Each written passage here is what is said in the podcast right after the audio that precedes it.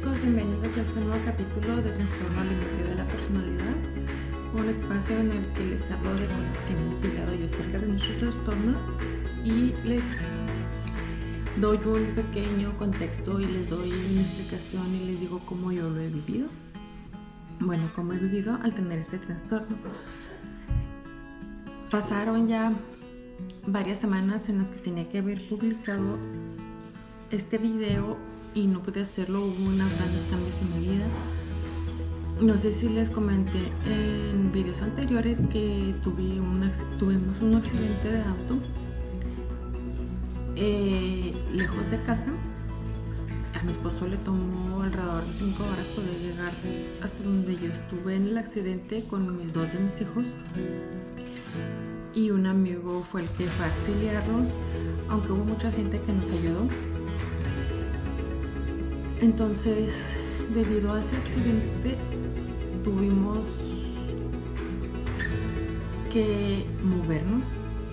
Fue algo difícil, pero ahí donde nosotros vivíamos estábamos solos, sin amigos y sin familia. Entonces, lo más cómodo y lo mucho mejor, lo más fácil para nosotros fue movernos a otra ciudad donde sí vamos a contar con apoyo en caso de cualquier cosa porque tenemos aquí muchos amigos y familia. Entonces, estábamos en el proceso de planearlo, de pensarlo, de hablarlo. Cuando decidimos hacer un cambio tan grande no lo tomamos así a la, a la ligera, por lo mismo de que todo ese tipo de cambios me causa una inestabilidad muy grande emocional. Pero fue en el transcurso de una semana en lo que me llegó una oportunidad de trabajo.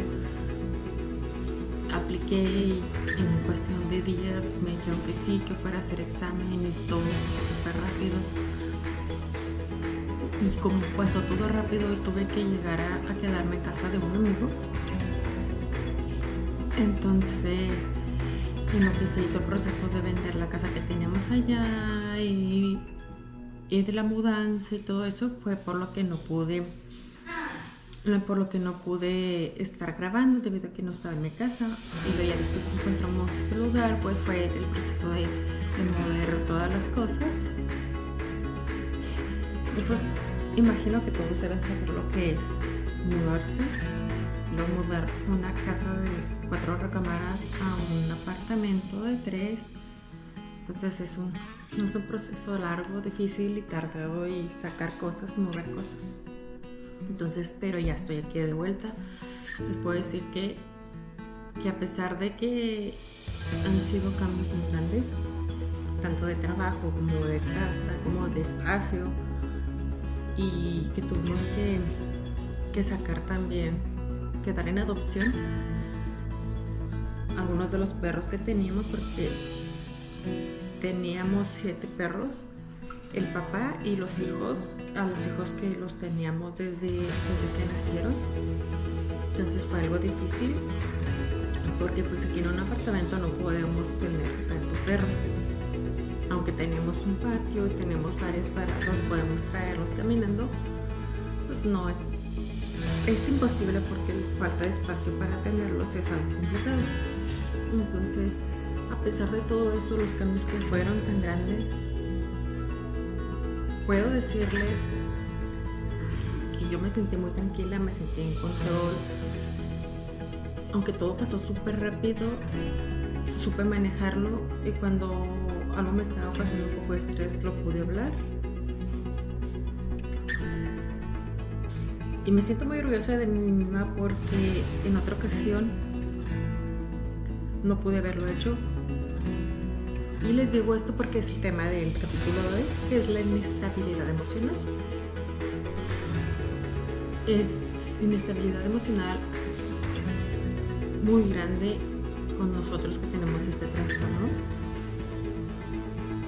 Es una alteración en nuestra afectividad, en nuestras emociones, que es muy grande inclusive puede ser de un día, de semanas o de meses, que podemos pasar de, la euforia al enojo, a la tristeza, y todo puede pasar en un transcurso de solo unas horas.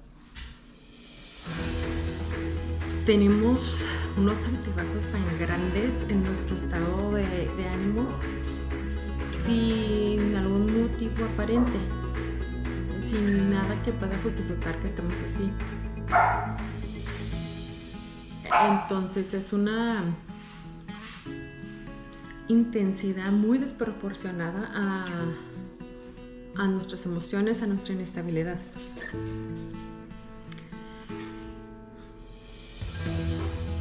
Por ejemplo, si, si estás teniendo un, un, problema de estabilidad emocional, vas a sentir mucha tristeza. De repente estás contento, estás alegre o estás pasando cualquier otra cosa en tu vida y de repente de la nada te encuentras en que estás triste y no sabes por qué. Como eso me pasó a mí. Ahora ya estábamos aquí acomodados, casi terminando de desempacar todo y acomodar todo lo que quedé bien. Iba de camino al trabajo que manejó alrededor de 15 minutos. Entonces yo muy tranquila, escuchando música, manejando de repente me daba como que un bajón emocional estaba para qué voy, qué difícil, que, o sea, de la nada me sentía triste. Pero el, el, seguir estudiando acerca de mi trastorno y el estar hablando aquí con ustedes y el estar diciéndoles cómo me voy sintiendo, me ha ayudado a, a, aprender de mis emociones. Y entonces yo me, después de un, momento, de unos minutos, yo me sentí así y dije, espera un momento, ¿por qué te sientes así? Si hace ah, esta mañana esta mañana cuando saliste de casa, tú estabas bien, inclusive esta mañana estaba muy contenta y qué bueno otro día porque voy a hacer un trabajo que en realidad disfruto mucho. ¿Por qué? Mi mamá me decía, ¿por qué estás así? ¿Por qué estás pensando así? Entonces, no, esto no está bien. Regresa a tu estado ánimo que estabas de felicidad, de alegría y de que estás a gusto. Entonces, ahorita yo me di cuenta, pero pues, eh, podría decirles que después de cuatro años de ser sido diagnosticado con este trastorno, es la primera vez que yo pude darme cuenta de que me estaba dando un bajón emocional, una tristeza repentina sin motivo aparente. No sé a cuántos de ustedes les haya pasado o se puedan poner a pensar que se les ha dado una tristeza repentina y no saben por qué y se hayan podido percatar de ello. Es difícil. Otra característica también sería de de repente, igual que, de repente te da tristeza, al contrario, te puede dar mucha emoción, mucho entusiasmo. Estás súper emocionada. Algo que, que, viene, que queda así como que, que todos dirían, ¿qué onda? ¿Qué pasa con esta, con esta persona, con esta mujer? ¿Qué pasa con Liz? Está tan emocionada. Sí, es un momento serio y tranquilo Ahorita que yo recuerdo en los últimos días, desde la última vez que grabé el último video y el último que estuve aquí hablando con ustedes, que me haya sentido súper emocionada, no que recuerde. Pero sí me ha pasado lo que es la segunda característica, que es intolerancia. Ah. Bueno, este punto de intolerancia a la frustración que a mí me ha causado bastantes problemas porque me frustro y no lo tolero y me enojo y me desespera estar que no entiendo, no entiendo las cosas al igual que las entiende mi esposo o mis hijos, que me pongo y les explico yo y terminan todos enredados en su mente y no me entienden, porque yo entiendo las cosas diferentes, porque para mí las cosas son más sencillas de cierta forma y resulta que, son más complicadas en la forma que yo las estoy. Como, como por ejemplo ahora que, que pues llegué con, llegué a estarme con, con un amigo, pero él estaba, pues en su casa estaba su esposa y sus dos hijos. Entonces fue un momento de que yo me llevé ya a mis hijos conmigo porque pues teníamos que, para que empezaran la escuela.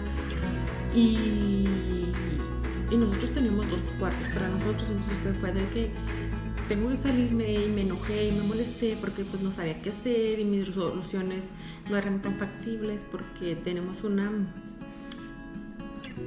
tenemos una, una se llama, que es una de esas casas que se mueven y que jalan con carros.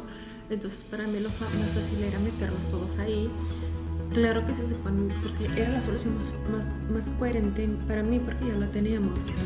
Pero luego viene mi esposo y me dice, o sea, te agradezco las ideas, pero no es posible. O sea, tenemos perros, somos cinco, no podemos estar en una RV. Mira, vamos a hacer esto, esto y esto, y que al final rentamos el apartamento. Entonces, son momentos en los que yo no entiendo las cosas igual que las entienden todas las demás personas a mi alrededor y me frustra, me desespera. Entonces, es ir entendiendo y es ir comprendiendo de que tú entiendes las cosas diferentes y evitar todo ese tipo de problemas. Otra, otra mm, característica sería que nuestra falta de constancia, que nos proponemos nos hacemos metas y, tenemos que seguir un patrón de, que mm, una lista de cosas, tengo que hacer esto y esto y esto, tengo que actuar de esta manera y empiezas a cambiar tu forma de ser, empiezas a ser más tolerante, empiezas a ser más empático de la, y, de la nada y de repente, ¡pum!, se quita eso. Entonces todas las personas a tu alrededor van a estar desconcertadas porque no saben qué está pasando, no saben por qué ahora bromas o comentarios que te hacían no los estás tomando de la misma manera. Entonces, el, que no seas constante en tu forma de ser es también una parte de tu inestabilidad emocional. No significa que tienes que ser perfecto, que no te vas a equivocar y que no te vas a enojar y que no te puedes poner triste. Es ir aprendiendo a ser constantes y a aprender acerca de tus emociones. Otra de las cosas que, que, están presentes en, en, inestabilidad emocional es que tu, gran dificultad para reflexionar, tu gran dificultad para entender las cosas y ponerte a pensar, oh, ¿será que si lo soy, será que lo hice mal? Como hace unos días estuvimos en desacuerdo mi esposo y yo de que yo creí que, que, que cierto proceso en el trabajo se hacía de una forma y el que tiene más experiencia, porque estamos en el mismo ambiente de trabajo, el que tiene más experiencia en eso me dijo, no, así, así, así. Y me tomó un momento para entenderlo y me entendí, porque no me puse a reflexionar si él estaba bien o si yo estaba bien. Entonces, es de que no pongo en duda lo que yo creo o lo que yo he hecho es algo que me está costando trabajo y es algo en lo que tenemos que aprender también. No vamos a estar bien todo el tiempo y tampoco vamos a estar mal. Entonces es, es reflexionar, es pensar, ¿lo estoy haciendo bien? ¿Lo estoy haciendo mal? ¿O lo hice bien o lo hice mal? Entonces hay que poner mucha atención en todo esto. No significa que estés mal, no significa que todo lo vayas a hacer mal, sino nada más que poner un poquito más de atención para aprender a, tener un poquito más de control en nuestras emociones y que esa inestabilidad vaya reduciendo. No que vaya a acabarse, probablemente no, porque todas las cabezas con el mundo y todas las situaciones son diferentes, pero ir teniendo un poco más de control en eso. Algunas de las causas de esta inestabilidad emocional muchas veces es la genética. Es la es tu historial de salud mental, como traumas que pasaste, este, de diferente, probablemente a lo mejor no te acuerdes de ese trauma, que tu mente lo haya bloqueado, pero ahí está, algo que te causó un temor y ahí está. También el uso de drogas o el abuso de drogas te van a causar más inestabilidad emocional. Todo esto puede controlarse de diferentes formas, principalmente con, con terapia. Pero por decir, si sigues con el uso de drogas, todo eso, por ponerte un ejemplo, podría ah, hacer que tu inestabilidad emocional sea más grande. Algunas cosas que te van a ayudar a mantener una mejor estabilidad emocional, al igual que para muchas otras cosas que ya les he comentado, es cuidar, cuidar mucho su alimentación, cuidar mucho cómo están nutriendo su cuerpo, que no sean comidas muy grasosas o malas para su cuerpo, tener buenas horas de sueño. Miren, la, la salud física va de la mano con la salud mental, con la salud emocional. hubo una etapa en mi vida de que yo estaba con mucho sobrepeso, pero como que fue evolucionando poco a poco ese aumento de peso y no me di cuenta pero mentalmente yo no me sentía bien, yo no me sentía cómoda, no me sentía segura conmigo misma. Es por eso que les digo que físico y mente va conectado. Entonces hay que realizar ejercicios, hay que mantenerse en movimiento, porque todo eso hasta les va a ayudar para estar más tranquilos, más, más relajados, ayuda a reducir la depresión y te activa, te llena de energía, hay que dedicar tiempo para ti, para uno mismo. Date un respiro de vez en cuando. Y hay que rodearse de un entorno positivo, de cero negatividad. Este, un lugar en que ustedes se, se sientan tranquilos. Y lo más importante y lo que cuesta más trabajo, o al menos a mí me cuesta más trabajo, analizar analízate como persona, analiza cómo piensas y exprésate, expresa lo que estás sintiendo. Pero antes de expresarlo, piensa bien, analiza por qué estás sintiendo eso para que tus palabras sean las correctas en el momento de expresarte.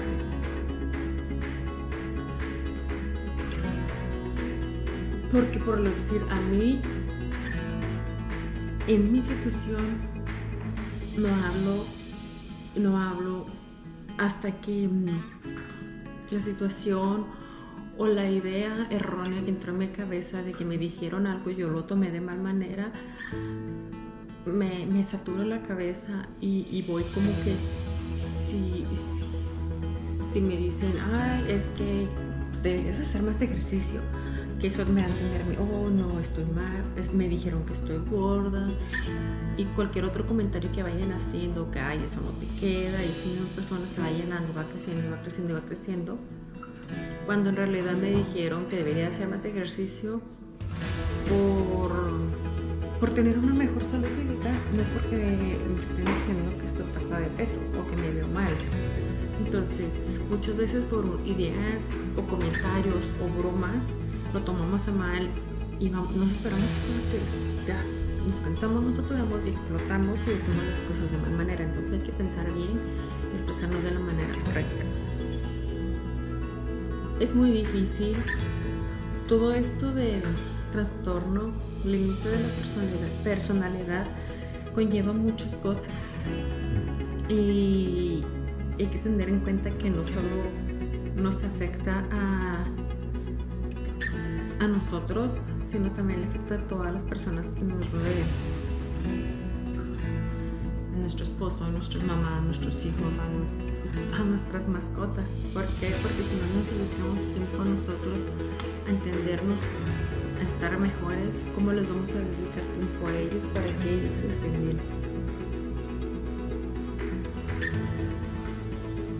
Y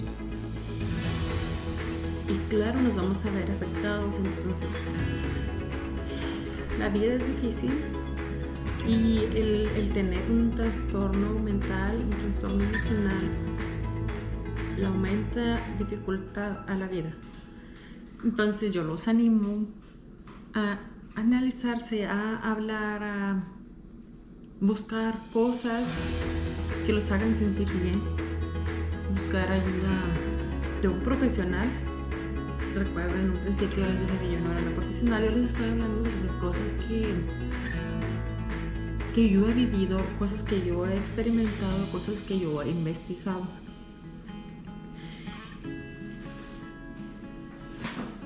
Y este trastorno nos causa nos causa mucha, muchos cambios en nuestro estado de ánimo y podrían durar un par de horas o hasta días o meses. Entonces hay que tener una constancia de un apoyo ya sea de un terapeuta, un psicólogo o de una persona que nos ayude como que mantenernos centrados, porque nuestra cabeza nos va a traer muchas ideas erróneas y eso es, lo mismo para todos, o al menos con todas las personas que yo he hablado. Pero la diferencia con nosotros es de que por lo general en la selección de pensamientos seleccionamos las ideas erróneas. No estoy diciendo que así sea todo mundo, ni en todas las situaciones, pero por lo general no seleccionamos bien nuestros pensamientos. Y todo esto trae muchos problemas y muchos malentendidos. Así que chicos, nos animamos a seguir adelante, seguir a seguir conociéndose a ustedes mismos. Y pues ahorita yo estoy muy emocionada porque todos estos cambios que, he llegado en mi vida me han ayudado mucho, me han ayudado a aprender y me han llevado a entender que la vida es muy inestable y a, que, a tener que seguir aprendiendo y a seguir atendiendo mis necesidades sin esperar que nada cambie, porque el que nada cambie nunca va a pasar. Entonces, hay que seguir, chicos. La vida inestable e irregular. Y, y acostumbrarnos a ello y a seguir luchando cada día. Espero que tengan un excelente día. Y espero verlos pronto. Si tienen alguna duda, si quieren comentar algo, no olviden dejar un comentario. Cuídense